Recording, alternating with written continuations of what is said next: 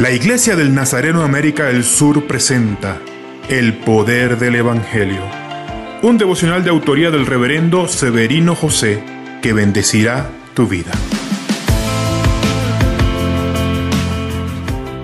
Quien juzga a una persona está invitando a Dios a que lo juzgue. Jesús, como siempre, se está refiriendo a la motivación de una persona.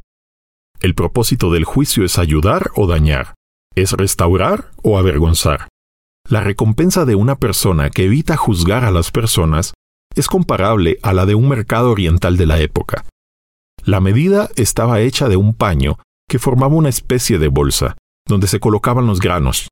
Un comerciante generoso sacudía y presionaba el grano en el saco hasta que se desbordaba, y luego lo ponía en el contenedor del comprador.